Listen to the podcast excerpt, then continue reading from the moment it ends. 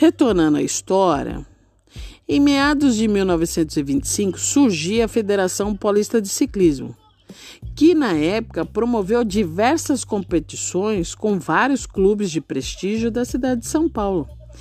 Em 9 de julho de 1933, era disputada a primeira corrida tradicional 9 de julho em São Paulo, em homenagem aos mortos na Revolução Constitucionalista ocorrida no estado em 1932. Nesta mesma prova, que contou com 536 ciclistas e a presença de 50 mil espectadores.